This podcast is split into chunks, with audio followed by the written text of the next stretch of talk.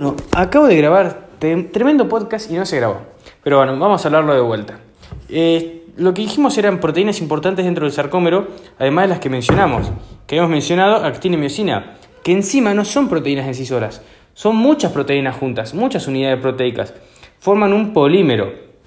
Y no son polímeros solamente de miocina, sino de un tipo de miocina. Por ejemplo, miocina 2 en este caso.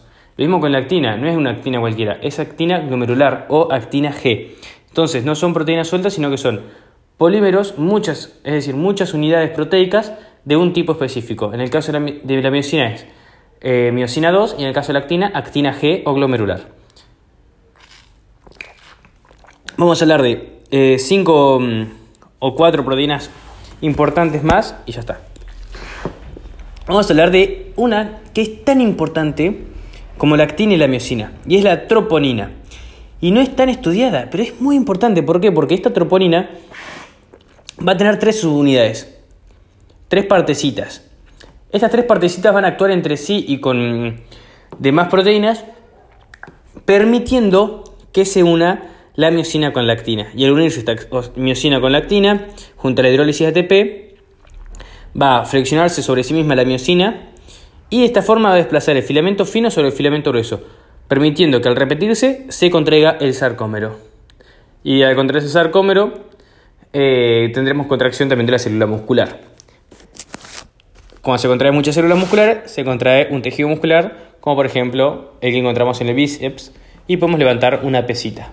¿eh? O podemos, eh, no sé, se contrae el cuádriceps, entre otros, y podemos caminar. Muy importante, gente. Entonces, esta troponina que tenía tres subunidades, va a permitir que se unan estas dos y de esta forma que también se, se lleve a cabo esta contracción muscular. Entonces es tan importante como estas dos otras proteínas tan conocidas. ¿Qué subunidades tiene esta troponina? Muy fácil, troponina C, troponina I y troponina T. Ahora vamos a hablar de la troponina T. ¿Por qué? Porque esta troponina T va a estar unida a, la tropomicina.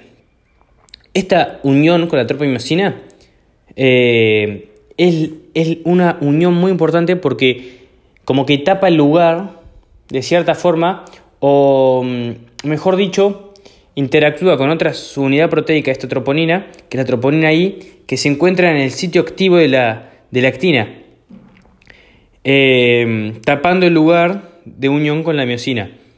Eh, entonces, si nosotros cortamos la unión de esta troponina T o su unidad T de esta troponina, va a interactuar esta subunidad con la otra subunidad, que es la subunidad I, o troponina I, permitiendo liberar este sitio activo de la actina y que a este sitio activo se le una la miocina. Entonces, esta forma va a permitir esta unión con la miocina eh, y la actina. Bien, ¿cómo hacemos esto? Bueno, acá entra la tercera y última subunidad eh, proteica de la troponina, que es la subunidad C. Esta subunidad C va a unirse con el calcio.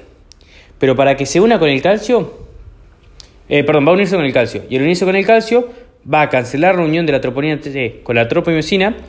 Y al cancelar esta unión de la troponina T con la tropomicina, esta troponina I va a salirse del sitio activo de la actina, permitiendo que la miocina vaya a ese sitio activo y se una con esta actina, permitiendo de esta forma la contracción muscular que tanto mencionamos. Entonces, para que todo este proceso ocurra, necesitamos que la troponina C se una con el calcio. ¿Cómo se une con el calcio? Bueno, a partir de que el retículo rugoso o retículo sarcoplásmico libere el calcio que tiene almacenado en su interior.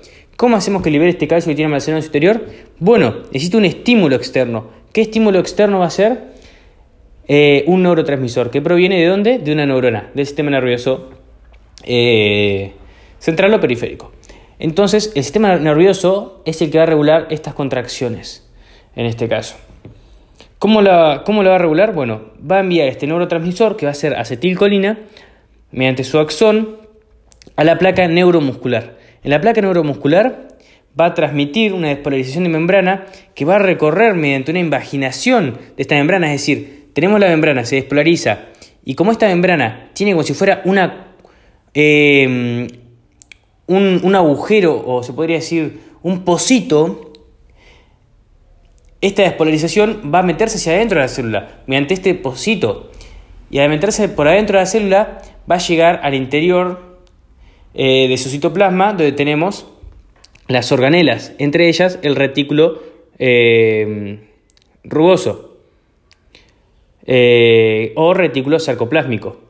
¿Y qué tenemos en este retículo rugoso, retículo sarcoplásmico? Calcio, que necesitamos liberar. Entonces, mediante esta acetilcolina que va, a despolarizar la membrana, esta despolarización membrana va a viajar por esta, este pocito de la membrana o invaginación que le llamaremos túbulo T hasta este retículo rugoso, interactuando con este retículo rugoso y haciendo que libere el calcio. El calcio se libera, interactúa con esta troponina C. Esta troponina C, mediante la unión con calcio, va a, va a inhibir la unión de la troponina T con la tropomiosina, permitiendo que ésta interactúe con la troponina I y se vaya del sitio activo de la actina, permitiendo que este sitio activo de la actina quede libre y se pueda unir con la miosina, miosina 2.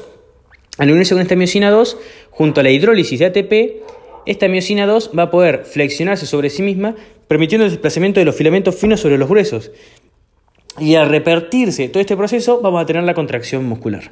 Por eso es tan importante esta troponina con estas subunidades. Espero que haya quedado muy claro eso.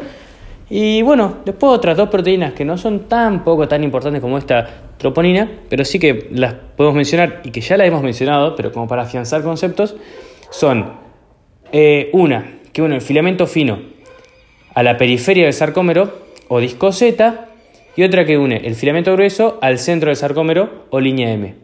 La que une el filamento fino a la periferia o disco Z va a ser la alfa-actina.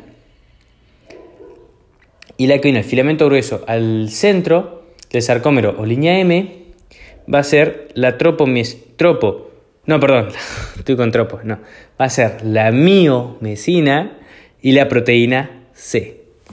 Ahora bien, gente, eso es todo. Espero que les haya servido este podcast. Eh, y bueno, nos vemos en una próxima entrega. Espero que disfruten mucho su estudio, que es la que va. Eh, es un proceso y no es llegar por llegar. Así que espero que lo disfruten, que vayan en un lugar donde, donde estén cómodos estudiando, donde la pasen bien, donde no solo estudien, sino también se relajen. Eh, que estudien con un matecito al lado, que estudien con alguna motivación, con algún amigo, se caen de risa, que, que lo hagan de una forma linda porque nada es mucho más, más lindo.